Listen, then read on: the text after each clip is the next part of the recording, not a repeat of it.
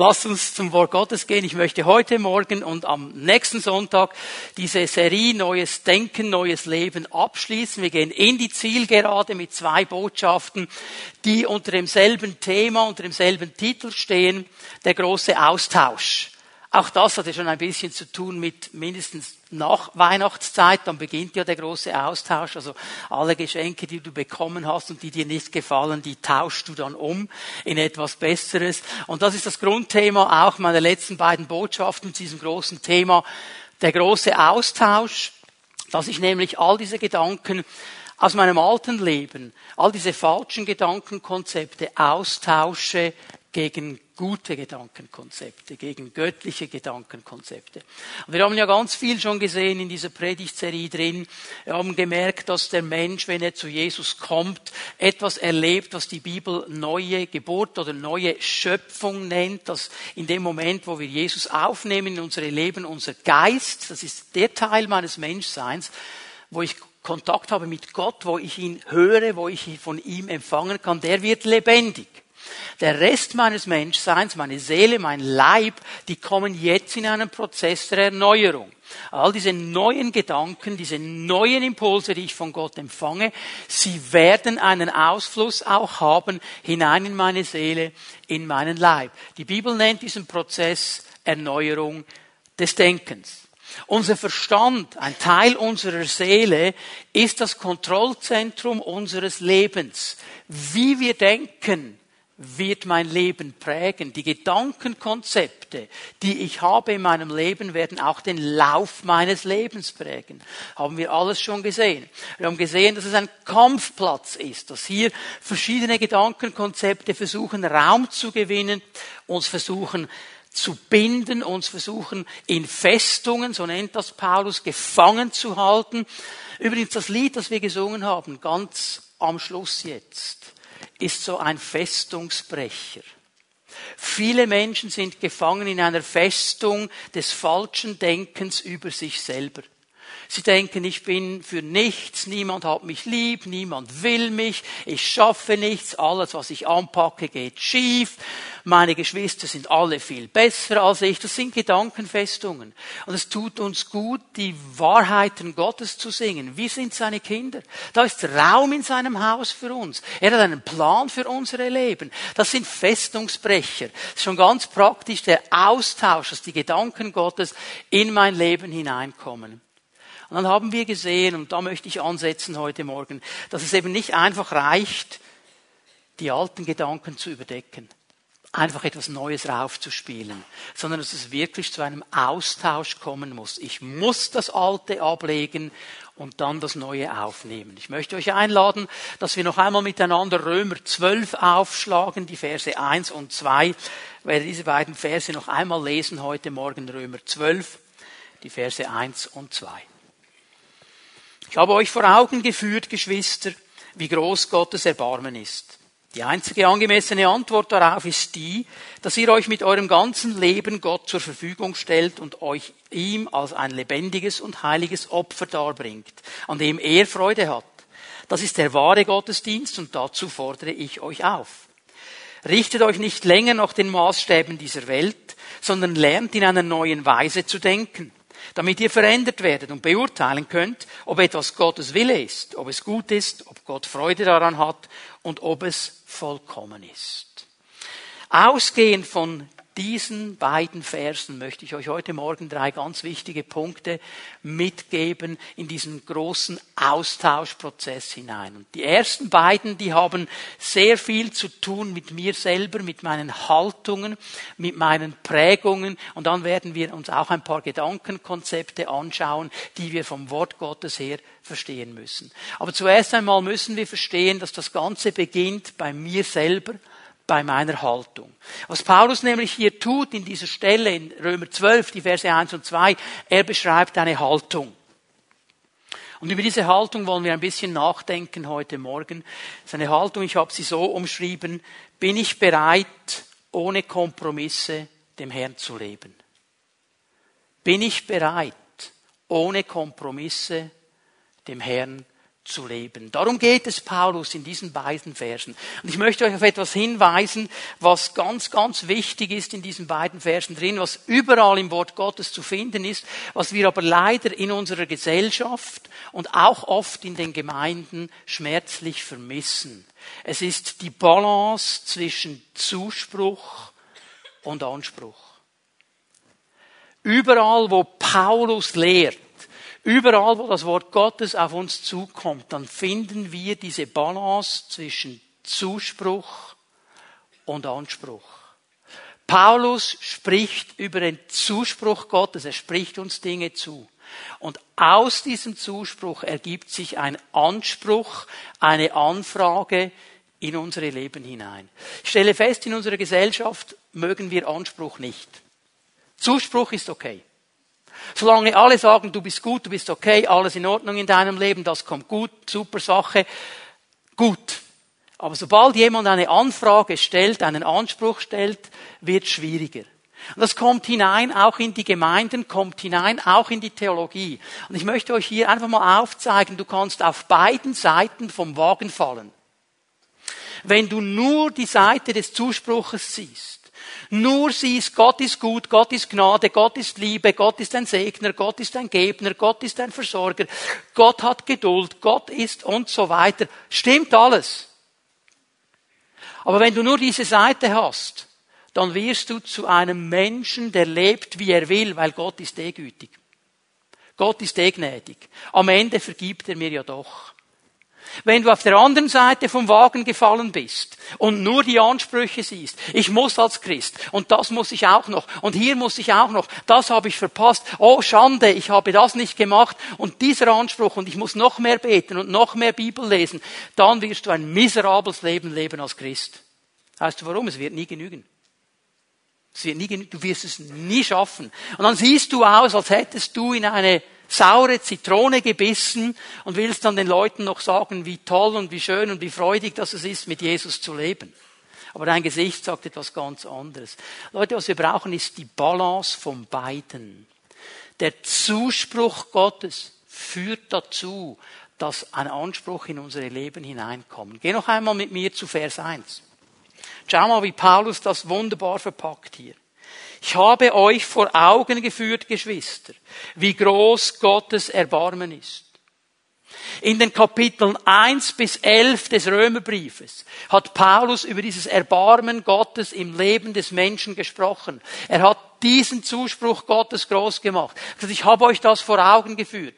Ich habe euch gezeigt, wie Gottes Erbarmen ist. Und aus diesem Zuspruch Gottes, aus diesem Erbarmen Gottes gibt es jetzt eine logische Folgerung, die nämlich, dass wir ihm unsere Leben zur Verfügung stellen. Dass wir sagen, jawohl Herr, dir wollen wir dienen, weil all diese Barmherzigkeit in mein Leben hineingekommen ist. Wenn wir hier von diesem Erbarmen Gottes lesen, das Paulus beschreibt, dann möchte ich dir aufzeigen, was das heißt. Was ist diese Barmherzigkeit Gottes? Und es gibt eine Situation im Leben und im Dienst von Jesus, du kannst die Stelle aufschreiben, Matthäus 9, Vers 36. Matthäus 9, Vers 36. Ich werde die Stelle jetzt nicht lesen, ich werde dir erklären, um was es da geht. Aber es ist die Stelle, die die Barmherzigkeit Gottes wunderbar beschreibt. Jesus nämlich ist unterwegs. Und er sieht all diese Menschen, die ihm nachfolgen. Er schaut sie an und die Bibel sagt, was er sieht, bewegt ihn innerlich. Und das ist sehr schwach übersetzt. Eigentlich ist da im Griechischen ein Wort, das bedeutet, seine Eingeweide haben sich umgedreht als er diese Menschenmasse sieht. Warum? Weil er sieht, und er sieht mit einem geistlichen Blick, er sagt, sie sind wie Schafe, völlig erschöpft, völlig hilflos und ihnen fehlt ein Hirte. Und das hat Jesus so sehr bewegt, seine Barmherzigkeit angesprochen. Und auch hier wieder, ich muss ein bisschen erklären, damit wir wissen, was Jesus sieht. Wenn wir lesen, erschöpft, wenn wir lesen hilflos, dann kommt das nicht im entferntesten an den Punkt, der im griechischen Text gemacht wird. Ich sage dir, was im griechischen Text steht. Jesus sieht Schafe, denen die Haut abgezogen worden ist bei lebendigem Leib. Sie haben keine Haut mehr. Das heißt, sie haben keinen Schutzfaktor mehr. Alles, was auf sie zukommt, jede Fliege, jeder Regentropfen, jeder Sonnenstrahl wird nicht von der Haut abgefedert und abgefiltert. Es geht sofort hinein ins Gewebe. Alles, was kommt. Kannst du dir vorstellen, wie das juckt? Kannst du dir vorstellen, was passiert, wenn du anfängst zu kratzen? Das macht einem kaputt. Das sieht Jesus. Er sieht den geistlichen Zustand und er reagiert.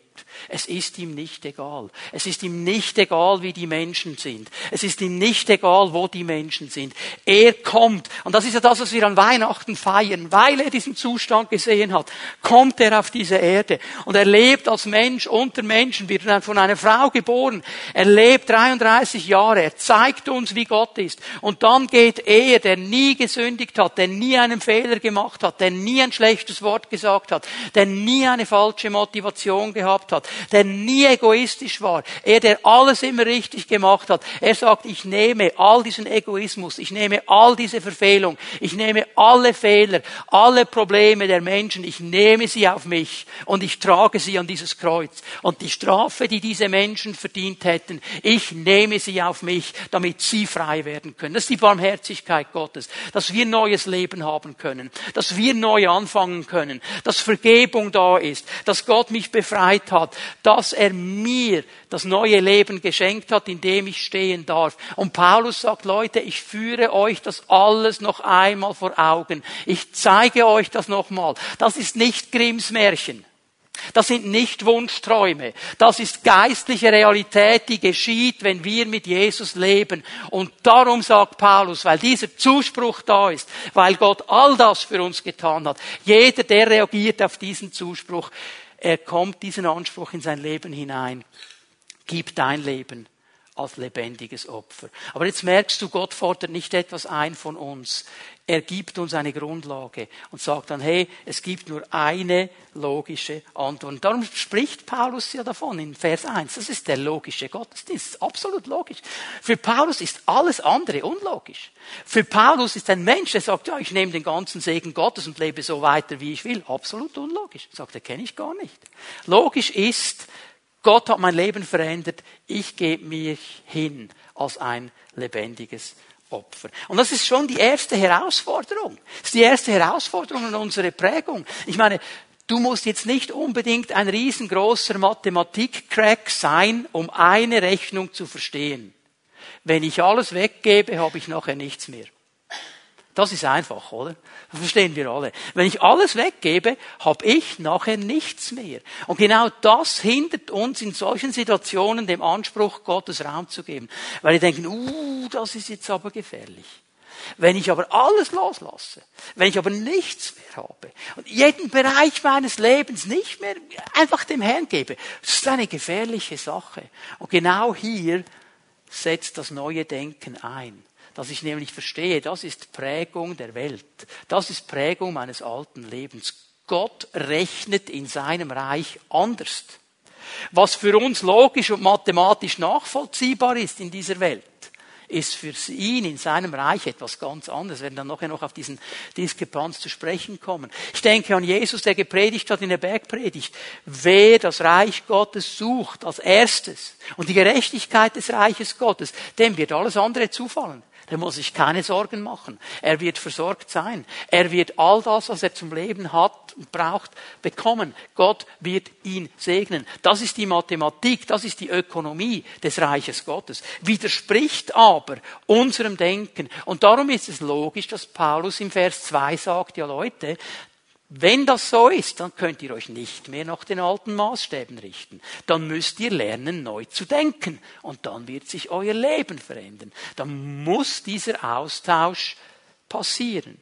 Aber es beginnt bei dieser einfachen Frage, die ich mir, die du dir stellen darfst heute Morgen. Bin ich bereit, dem Herrn ohne Kompromisse zu dienen? Bin ich bereit, dem Herrn mein Leben ohne Kompromisse zu geben. Und jetzt bin ich mir bewusst, das Wort Kompromisse, das ist ja so ein Wort, ich werde das gleich ein bisschen definieren, aber je nach Kulturkreis Ist Kompromiss etwas Gutes oder etwas Schlechtes? Wir als Schweizer finden Kompromiss eine gute Sache, oder? Mit Kompromisse werden Lösungen erreicht. Geh mal nach Amerika und sprich über Kompromisse. Das ist fast ein Schimpfwort. Also hier ändern sich dann die Kulturen. Was ist ein Kompromiss? Ich gebe dir hier mal eine Definition.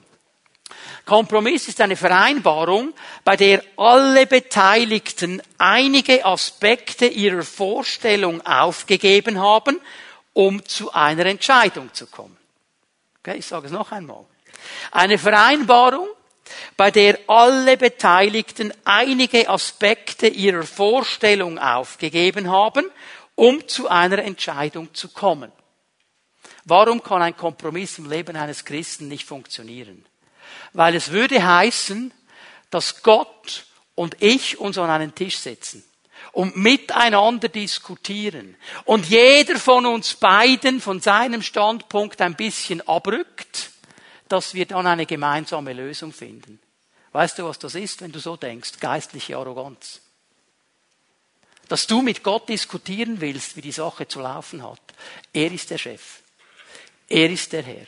Und wenn ich das verstanden habe, dann werde ich keine Kompromisse suchen. Dann werde ich nicht diskutieren mit ihm, weil ich weiß, was er sagt, das gilt. Und sein Wort ist Wahrheit. Und ich werde mich diesen Worten Gottes unterstellen und auch den Ansprüchen Gottes. Es ist eine Haltung, die ich aufbauen darf in meinem Leben, die sagt, hey, mit allem, was ich bin, mit allem, was ich habe, ich diene dir. Ich stehe dir zur Verfügung her. Ich will keine Kompromisse. Und wenn ich diese Bereitschaft habe, dann bin ich auch bereit, für Veränderung. Weil wenn ich dem Herrn so nachfolge, dann wird sich mein Leben verändern. Wenn ich mit dem Herrn so lebe, dann wird sich mein Leben verändern. Dann wird er mich in die Wege führen, die er für mich gesetzt hat und die gut sind. Das sind ja nicht meine Wege. Das kommt zu einer Veränderung. Und die Frage, die bleibt, bin ich bereit, alte Gedankenkonzepte loszulassen, sie auf die Seite zu legen und die neuen Gedankenkonzepte Gottes in mein Leben hineinzunehmen. Sie aufzubauen und nach ihnen zu leben. Diese Wege Gottes zu gehen, die er mir zeigt. Und das bringt mich zu einem zweiten Punkt. Und auch der hat eigentlich zu tun mit einer inneren Haltung. Bin ich bereit, die Gedanken Gottes zu suchen? Bin ich bereit, die Gedanken Gottes zu suchen? Mich auszurichten auf diese Gedanken Gottes?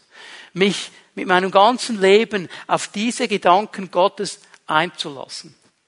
Du kannst Jesaja 55 schon mal aufschlagen. Wir werden da ein paar Verse lesen.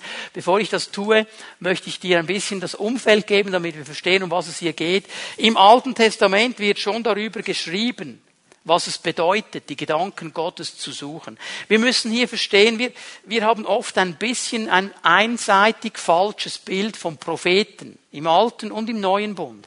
Ein Prophet, Propheteis, heißt im Namen eines anderen sprechen.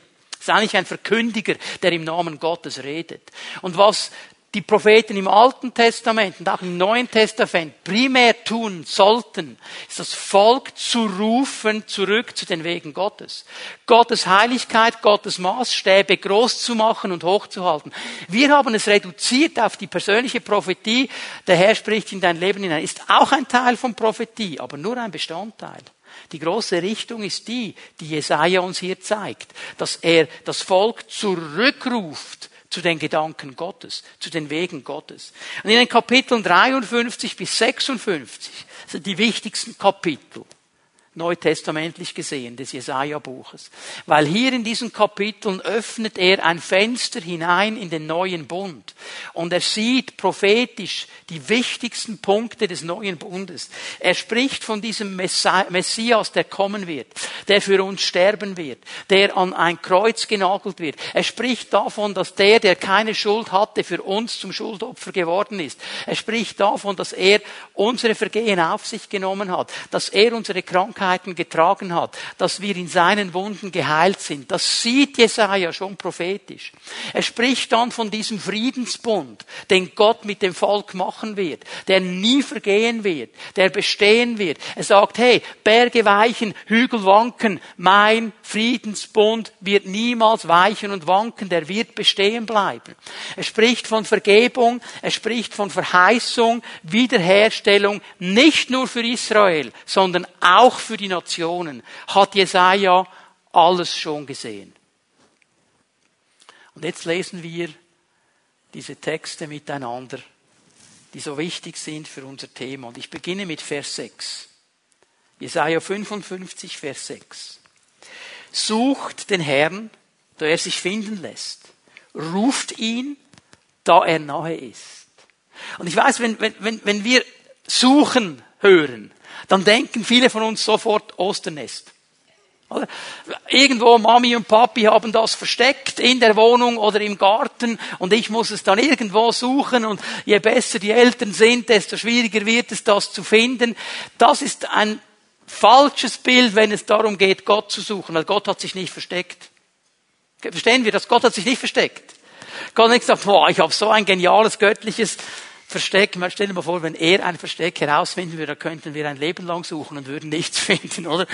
Um was geht es? Es geht um diese Ausrichtung. Bin ich offen für ihn? Nehme ich ihn als Nummer eins? Will ich von ihm hören? Bin ich innerlich so ausgerichtet? Gott hat sich nicht versteckt. Jeder, der ihn sucht, jeder, der nach ihm sucht, jeder, der nach ihm ruft, wird ihn finden können. Ich denke an Apostelgeschichte 2, Vers 21, diese geniale Stelle, die bis heute gilt.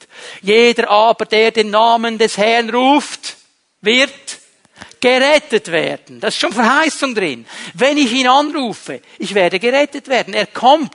Er hat sich nicht so versteckt, dass ich ihn nie finden werde. Aber ich muss mich aufmachen. Ich muss ihn anrufen. Ich muss ihn in meinem Leben wollen. Das ist das Erste, was Jesaja sagt. Und dann kommt schon eine Konsequenz in Vers 7. Der Frevler verlasse seinen Weg, der Mann des Unheils seine Gedanken und zum Herrn kehre er zurück dann wird dieser sich seiner erbarmen zu unserem Gott, denn er ist reich an Vergebung. Was macht er hier? Er sagt, hey, es geht um ein Rückkehren zum Herrn. Es geht um ein Zurückkommen zum Herrn. Weil du bist deine Wege gegangen. Ich bin meine Wege gegangen, die nichts zu tun haben mit den Wegen Gottes. Und dass, wenn wir ihn suchen, wir zurückkommen müssen zu ihm wieder seine Wege gehen, wieder seine Gedanken aufnehmen, wieder verstehen, hey, meine Überzeugungen, die sind nicht alle falsch, aber ein großer Teil davon ist egoistisch und nicht in die richtige Richtung. Die muss ich ablegen. Ich muss lernen, die Gedanken Gottes zu kennen. Ich muss lernen, die Gedankenkonzepte Gottes aufzubauen. Es heißt, ich trenne mich klar, klar von allem, was mich von Gott trennt irgendetwas in meinem Leben ist, ich trenne mich davon, weil es mich von Gott trennt. Meine Worte, meine Gedanken, meine Werke, was immer es ist. Und dann sagt Jesaja, der wird angenommen, der wird Vergebung bekommen, er wird vom Herrn Barmherzigkeit erleben. Neutestamentlich gesehen, wenn wir vom Licht des Neuen Testamentes uns das anschauen, ist das neue Leben. Wenn ich umkehre zu Gott, bekomme ich neues Leben. Ich werde hineingenommen ins Haus Gottes. Ich werde aufgenommen in seine Familie. Ja, ich kann dann wirklich sagen und singen und proklamieren, in seinem Haus ist Raum für mich. Das hat er mir geschenkt. Das ist die Konsequenz davon. Das ist die Konsequenz davon. Und jetzt kommt Vers 8 und 9. Da haben ja einige schon drauf gewartet. Der muss ja irgendwann kommen, wenn man über Erneuerung der Gedanken spricht. Denn meine Gedanken sind nicht eure Gedanken. Und eure Wege sind nicht meine Wege, Spruch des Herrn. Denn so hoch der Himmel über der Erde ist, so viel höher sind meine Wege als eure Wege und meine Gedanken als eure Gedanken. Hier in diesen beiden Versen, pass mir bitte gut auf, weil hier gibt es viele falsche Gedankenkonzepte, viele falsche Überzeugungen, viele falsche Lehren. Was macht Jesaja in den Versen 8 und 9? Er macht mal zuerst nichts anderes als klarzulegen, es gibt einen Unterschied zwischen den Gedanken Gottes und den Gedanken des Menschen. die sind nicht auf derselben Ebene. Es gibt einen riesengroßen Unterschied. Da ist eine Diskrepanz zwischen dem Gedanken Gottes und den Gedanken des Menschen. Und er sagt sogar, die Gedanken sind so weit auseinander, wie Himmel und Erde auseinander sind. Das ist alles, was er sagt. Was wurde daraus gemacht? Es wurde eine Lehre daraus gemacht, die sagt, ja, wir werden die Gedanken Gottes nie verstehen. Gott kannst du nie richtig verstehen. Das ist immer mysteriös. Das ist eben weit, weit im Himmel. Das können wir nie verstehen. Und man weiß nie genau, was da wirklich kommen wird. Das ist so ein bisschen Gessera Sera. Oder? Ist übrigens kein Lobpreislied. Ist uns das bewusst? Aber viele Gemeinden singen's. Nicht während der Lobpreiszeit, aber mit ihrem ganzen Leben. Ja, man weiß nie. Ja, man, mh, die Gedanken Gottes. Das sagt Jesaja aber nicht hier. Er sagt ganz einfach, es ist ein Unterschied zwischen den Gedanken Gottes und den Gedanken des Menschen.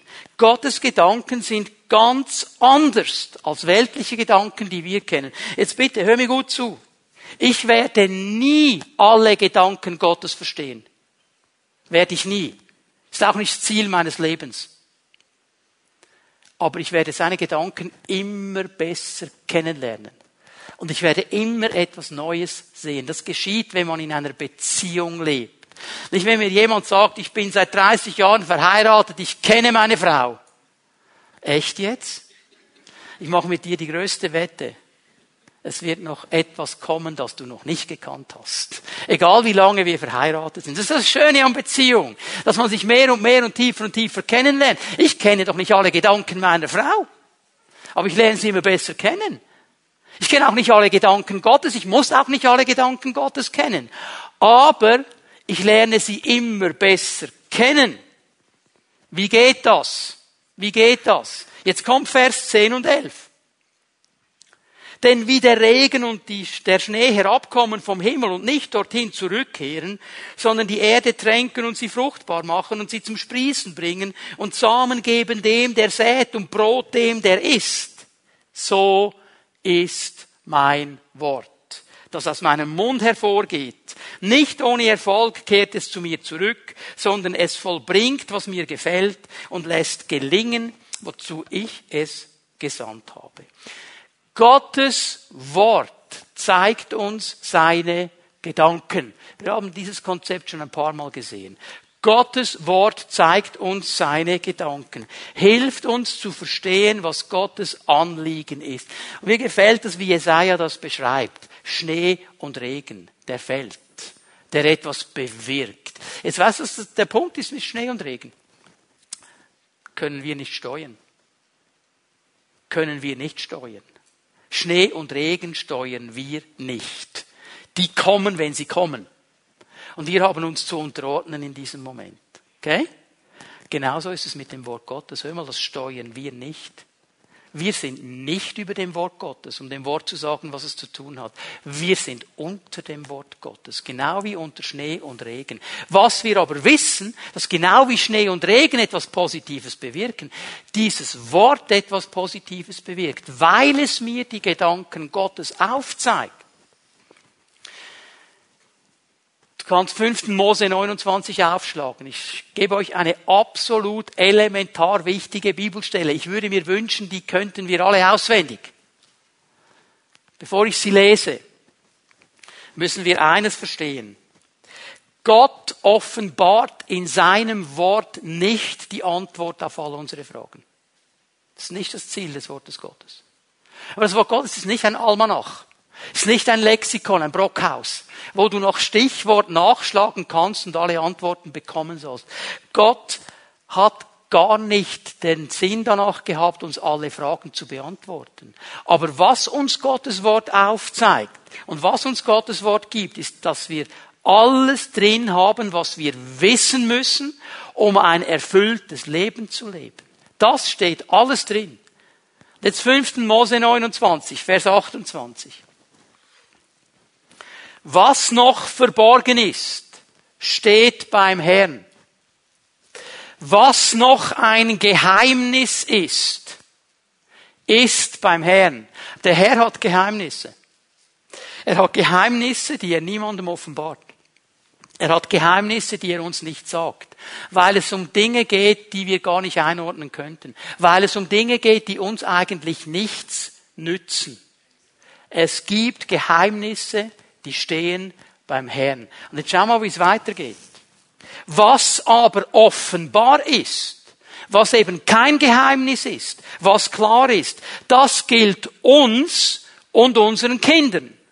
Das ist für uns. Auf ewig. Sodass wir nach allen Worten dieser Weisung handeln können. Gott hat uns Dinge offenbart, die wir wissen müssen, damit wir ein heiliges, gottesfürchtiges, erfülltes Leben leben können. Interessant ist ja, dass uns immer die schwierigen Aussagen interessieren. Immer das, was noch ein bisschen im Schatten ist. Das würden wir gerne wissen. Das interessiert uns. Und hier sagt uns Mose, hey, das soll uns eigentlich gar nicht interessieren. Mark Twain, kennt ihr den noch? Schriftsteller? Tom Sawyer, Huckleberry Finn hat er geschrieben, ist schon lange tot, war ein gläubiger Mann. Und die Leute haben gewusst, dass er gläubig ist. Er hat immer darüber gesprochen, dass er an Jesus glaubt. Und da wurde er natürlich immer wieder ein bisschen angegriffen und ein bisschen in Frage gestellt von den Leuten ringsherum. Und einmal hat ihm jemand gesagt, ja, aber Mr. Twain, wenn Sie die Bibel ernst nehmen, äh, sagen Sie mal, sind Sie nicht beunruhigt über all diese schwierigen Aussagen? über all diese komischen Aussagen. Sind Sie nicht beunruhigt über diese Aussagen? Und Mark Twain sagt, nein, nein, ich bin beunruhigt über die Aussagen, die ich gut verstehe. Habe verstanden, um was es geht? Die sollten uns beunruhigen. Weil wenn ich die anschaue, dann gibt es noch ganz, ganz viel, wo ich mein Leben anpassen soll, wo ich meine Gedanken ändern soll. Gibt es noch ganz viel. Die sollten uns beschäftigen. Die sollten uns beunruhigen. Hey, was nützt es dir, wenn du weißt, ob zuerst das Huhn oder das Ei war? Was nützt dir das? Oh, ich will wissen, Herr, ich werde beten in Zungen stundenlang. Ich will wissen, Huhn oder Ei. Und übrigens, wenn wir dran sind, Herr, wenn du diese Tiere und all das Zeugs da geschaffen hast durch dein Wort, waren die ganz klein, als sie kamen, oder waren sie schon voll ausgewachsen und zeugnungsfähig? Ja, es gibt Leute, die interessiert das unheimlich. Jetzt bitte schön eine Frage. Was nützt es dir, wenn du das weißt? Was nützt es dir? Kannst du Tiere machen? Was nützt es dir? Und weißt du, was der Herr dir sagen wird? Ganz liebevoll würde er sagen, mein lieber Mann, meine liebe Frau. Was würde es dir nützen, wenn du das wüsstest? Aber hör mal, in deinem Leben gibt es noch etwas und das nennt sich Unversöhnlichkeit. Du hältst immer noch Schuld zurück. Du hast immer noch Bitterkeit. Du hast immer noch Ressentiments gegen andere Menschen, denen du nicht vergeben willst. Was nützt es dir, wenn du weißt, wie ich geschaffen habe, aber innerlich bist du nicht frei? Geh zurück zum Einmaleins. Amen. Ja, diese Dinge hat er uns geoffenbart. Und manchmal ist es ja auch eine Ausrede, sich mit irgendeinem Konzept zu beschäftigen, damit ich nicht über mein Leben sprechen muss. Was macht er hier? Er macht uns klar, hey, bist du bereit, dem Herrn zu dienen? Bist du bereit, seine Gedanken zu suchen? Denn Erneuerung des Denkens heißt, ich beschäftige mich mit diesen Gedanken Gottes. Ich lasse sie auf mein Leben kommen und ich werde erkennen, das sind Bereiche, wo ich mein Denken ändern muss. Das sind Gedankenkonzepte, die ich aufgebaut habe, die entsprechen nicht den Gedanken Gottes. Das ist altes Denken, alte Prägung und die werde ich austauschen gegen die neuen Gedanken von Gott. Und jetzt werde ich mit euch zusammen mir ein paar dieser Gedankenkonzepte vornehmen, wir können heute Morgen nur eines uns noch anschauen. Ich werde am nächsten Sonntag Fortsetzung machen. Ich habe versucht, einige der wichtigsten Gedankenkonzepte des Wortes Gottes zusammenzufassen und uns so zu komplimentieren, dass wir Gedanken uns darüber machen können, ist das in meinem Leben da? Das allererste, und wenn ich das jetzt sage, werden alle nicken, Gott hat einen Plan für mein Leben. Ja, wissen wir, oder? Gott hat einen Plan für mein Leben. Wissen wir das wirklich? Ist es etwas, was wir mal gehört haben, gelesen haben, oder ist es etwas, was in meinen Gedanken klar geworden ist? Ich gebe euch hier eine bekannte Bibelstelle, Jeremia 29, Vers 11. Viele von uns haben diese Bibelstelle irgendwo zu Hause, vielleicht am Kühlschrank, am, auf dem T-Shirt, irgendwo. Das ist eine ganz, ganz bekannte Bibelstelle. Das ist auch eine geniale Bibelstelle. Wir müssen sie aber richtig verstehen und richtig einordnen. Bevor ich sie lese, möchte ich euch den Zusammenhang geben. Jeremia 29, Vers 11 ist ein Auszug eines Briefes, den Jesaja dem Volk Israel in der Verbannung geschrieben hat. Der große Teil Israels war in Babylon. Und in dieser Verbannung bekommen sie diesen Brief. Sie sind weit weg von ihrem Zuhause. Sie sind weit weg von den Verheißungen Gottes. Sie sind weit weg von dem Ort, wo Gott sie eigentlich haben möchte und wo sie eigentlich sein möchten. Sie sind nicht da, wie es eigentlich dem Plan Gottes entsprechen würde. Und in diese Situation hinein, denn schau, wenn wir, und ich nehme das mal in unsere Leben hinein, wenn wir an einem Ort sind, wo wir genau wissen, das ist nicht der Ort, wo Gott mich haben möchte, ich sollte an einem anderen Ort sein, dann werden wir innerlich unzufrieden und dann geben wir irgendwann die Hoffnung auf, dann geben wir irgendwann die Sicht auf, wir resignieren. Und genau das wollte Jeremia nicht. Und Gott hat ihm einen Auftrag gegeben, ihm zu sagen, denn ich, ich kenne die Gedanken, die ich über euch denke. Ja, beim Herrn ist das klar, dass er seine Gedanken kennt. Und trotzdem muss er das noch einmal betonen. Ich kenne die Gedanken, die ich über euch denke. Liebes Volk, ich denke Folgendes über dich. Es sind Gedanken des Friedens und nicht zum Unheil. Auch eine Zukunft zu geben und eine Hoffnung. Es sind gute Gedanken. Gott denkt gute Gedanken. Sein Plan über deinem Leben, über meinem Leben ist ein guter Plan. Ist ein Plan, der Frieden bringen soll. Ist ein Plan, der eine Zukunft hat und eine Hoffnung hat. Es ist ein Plan, der uns ermutigen soll, dran zu bleiben, unser Denken immer wieder anzupassen an diesen Plan. Lass uns das mal schnell miteinander anschauen.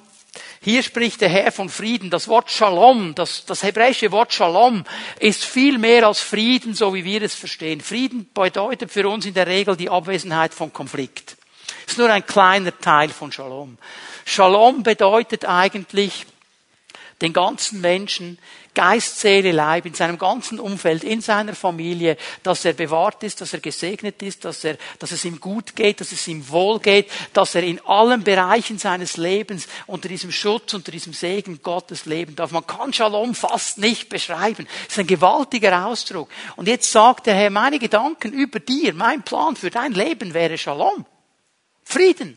In allen Bereichen deines Lebens. Ich habe keine Gedanken des Unheils über dich. Auch dieses Wort Unheil hier, Ra'a, ist ein, ein extremes Wort. Es bedeutet das Böse, es bedeutet das Verletzende, es bedeutet das Boshafte, das Perverse, das Verdrehte, das Elende, das Verstörende, die Tragödie. Gott sagt, ich habe keine solchen Gedanken über dir.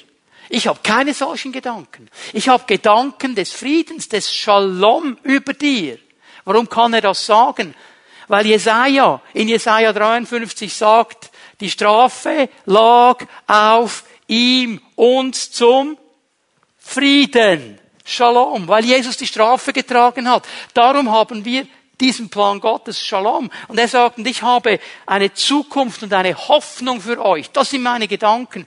Diese beiden Begriffe, obwohl es zwei Begriffe sind, sie bilden eigentlich einen Gedanken.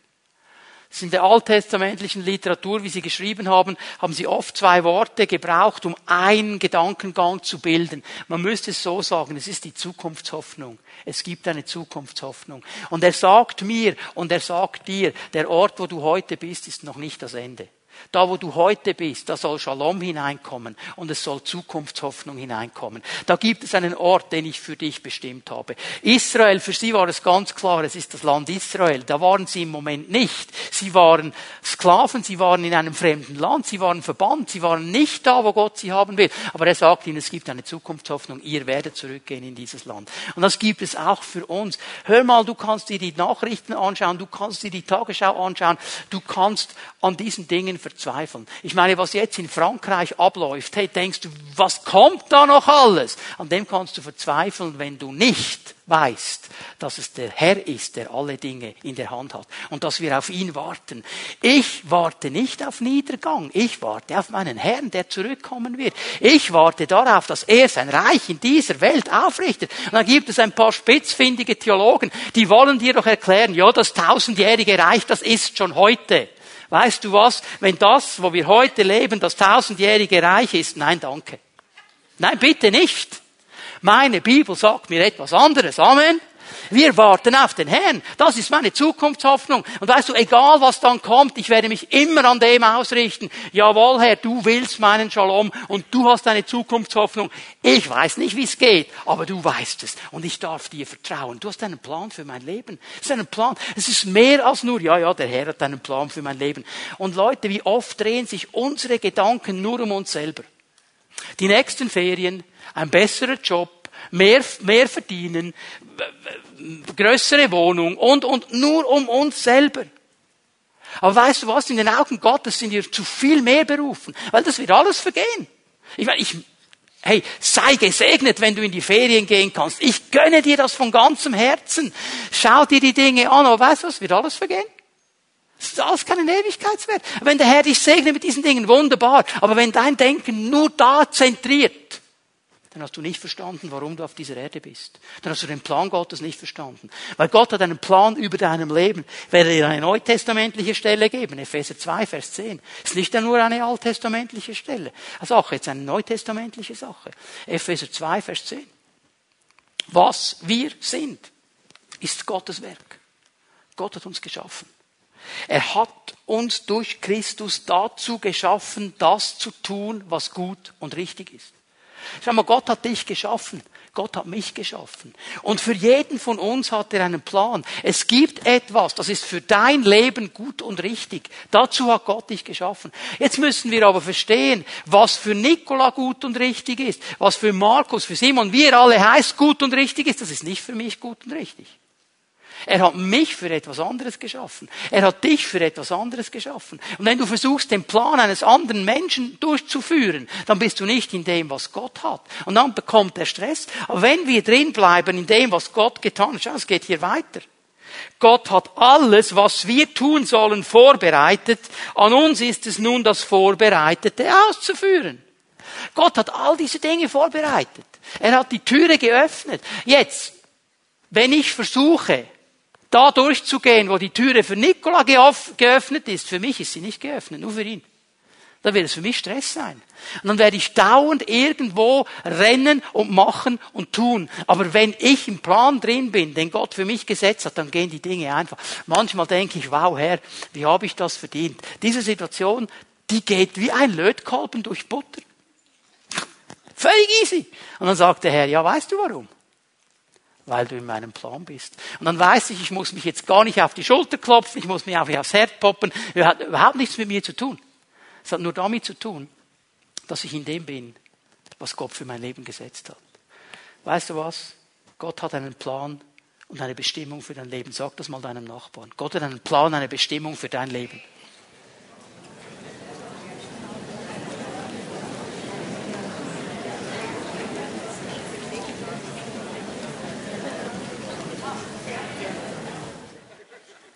Leute, der größte Auftrag und der größte Plan unseres Lebens ist nicht, meine eigenen Träume zu verwirklichen. Es geht nicht um meine eigenen Träume. Es geht nicht um meine Wünsche. Das hat Einklang, einen Weg gefunden, auch in die Gemeinden hinein. Dein Traum, dein Wunsch, hör mal, um den geht es gar nicht. Das ist gar nicht der Punkt. Weil meine Wünsche, meine Träume, die sind für nichts, ich sag's euch ganz ehrlich.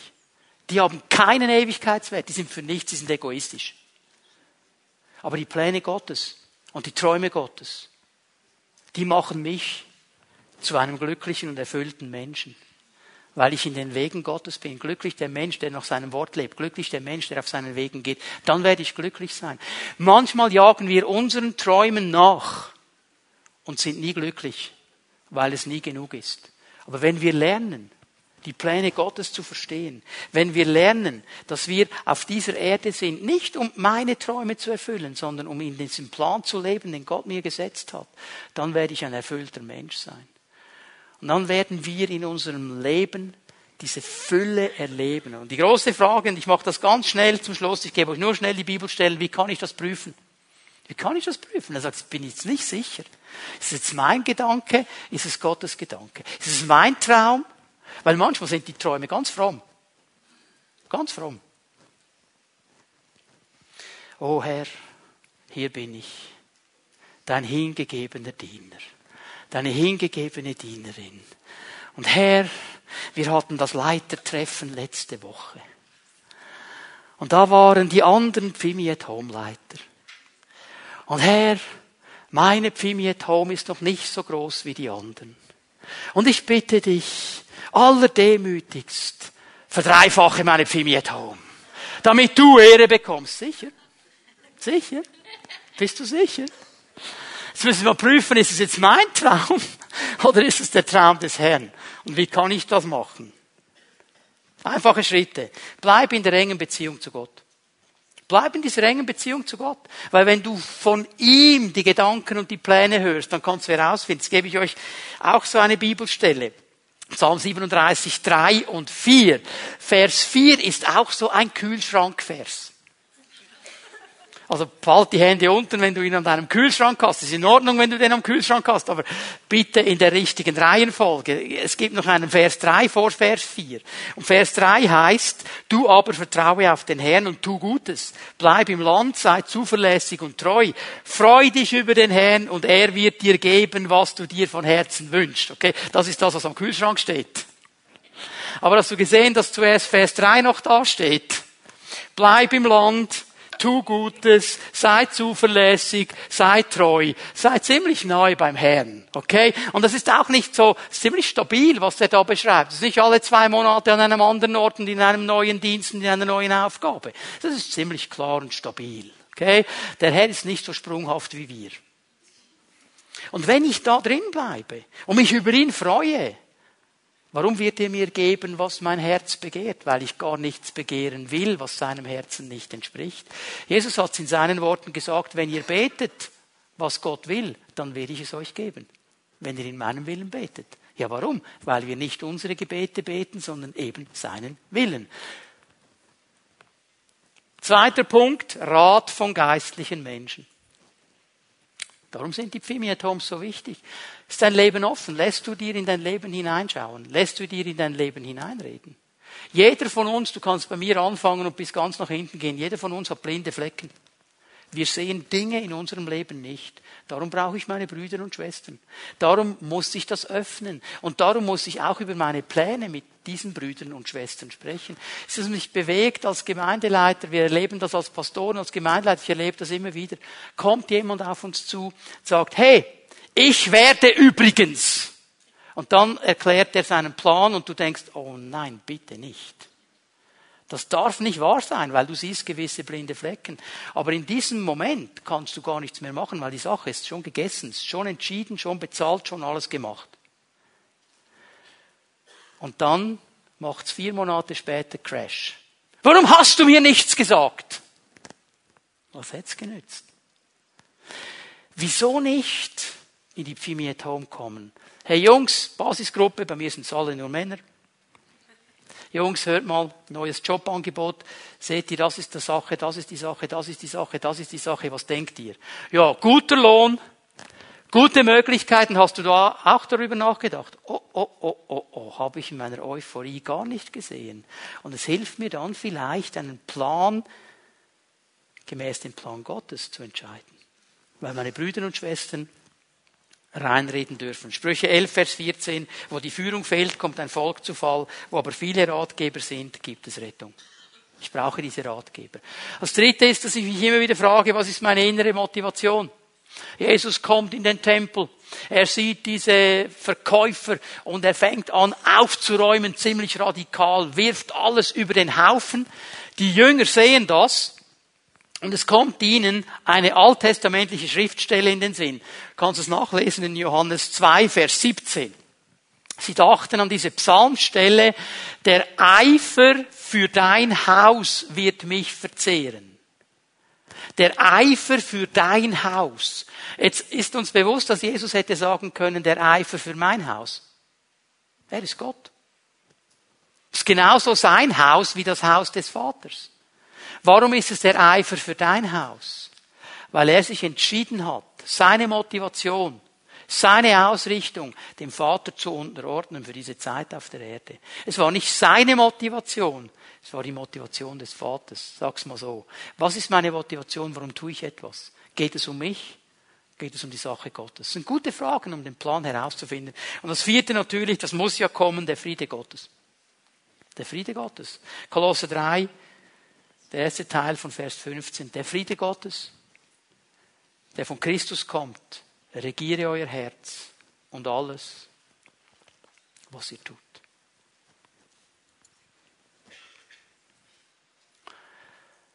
Eine Wegscheide in meinem Leben.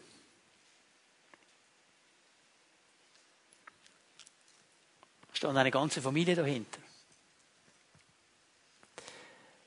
Und mein Weg, meine Idee und mein Plan hat gesagt rechts. Aber irgendwie hat sich dieses links hartnäckig gehalten. Und ganz ehrlich, Leute, links wollte ich nicht. Wollte ich nicht. Wollte ich nicht.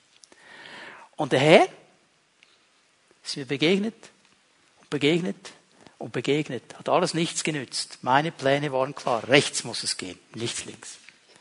Und dann bin ich in einem Gottesdienst weit weg von zu Hause. Und der Herr hat mich flach gelegt. Wirklich wörtlich flach gelegt. Und in diesem Moment hat mir eine Vision innerlich gezeigt. Wisst ihr, wo die Vision hinging? Links links. Und in dem Moment kommt dieser Friede Gottes in mein Leben hinein. In einer Art und Weise, wie ich es nicht erklären konnte. Ich habe dem Herrn gesagt, okay, ich gebe nach. Ich gebe nach. Geh ich halt links. Aber du bist schuld. ja? Mit dir, ich würde euch gerne sagen, ich habe gesagt, oh Halleluja, Herr, jawohl, links, das ist, ich verstehe es. Nein, ich, okay, ich mach's, Herr, ich mach's. Und dann kommt dieser Friede Gottes. Und dann bin ich anders aufgestanden, weil ich wusste jetzt, das ist richtig und gut. Das ist der Plan Gottes. Und wisst ihr was? War eine der genialsten Entscheidungen, auf die mich der Herr geprügelt hat. Ja, ich habe sie nicht selber getroffen. Der Friede Gottes. Gott hat einen Plan für dein Leben. Bist du bereit, dein Leben ohne Wenn und Aber, ohne Kompromiss, ihm als lebendiges Opfer zur Verfügung zu stellen? Bist du bereit, seine Gedanken zu suchen? Nicht deine Gedanken, seine Gedanken. Nicht deine Pläne, seine Pläne. Können wir aufstehen miteinander? Die Lobpreise werden nach vorne kommen.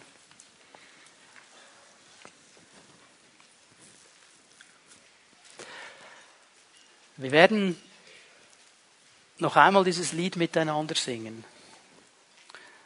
Eine wunderbare Proklamation, ich gebe dir mein Herz. Wir haben schon mal, ein, schon mal gesungen heute Morgen. Und wir alle haben mitgesungen. Ob wir es wirklich so gemeint haben, okay, das weiß der Herr und du. Ich möchte dieses Lied noch einmal singen. Und während wir dieses Lied singen, lade ich dich ein, wenn es deine Entscheidung ist, dem Herrn dein Leben zu geben, ohne Wenn und Aber. Vielleicht zum ersten Mal, vielleicht zum wiederholten Mal, ganz neu und ganz klar. Du sagst, Herr, deine Gedanken will ich suchen. Ich will dir dienen, ohne Kompromisse. Dann lade ich dich ein, während wir dieses Lied singen, hier nach vorne zu kommen. Vor der sichtbaren und unsichtbaren Welt klar zu machen, Herr, so viel mich betrifft, mein Leben soll dir gehören ohne Wenn und Aber. Und ich möchte dann gerne ein Segensgebet sprechen über unsere Leben und den Herrn bitten, dass er uns hilft, dass das nicht eine Momentaufnahme ist, nicht eine emotionale Sache, sondern etwas, das unsere Leben ganz neu prägen wird. Dass wir ihm dienen mit allem, was wir sind und haben. Und wenn du das möchtest, wenn wir jetzt den Herrn anbeten, komm einfach hier nach vorne, stell dich auf und ich werde dann den Herrn um seinen Segen bitten.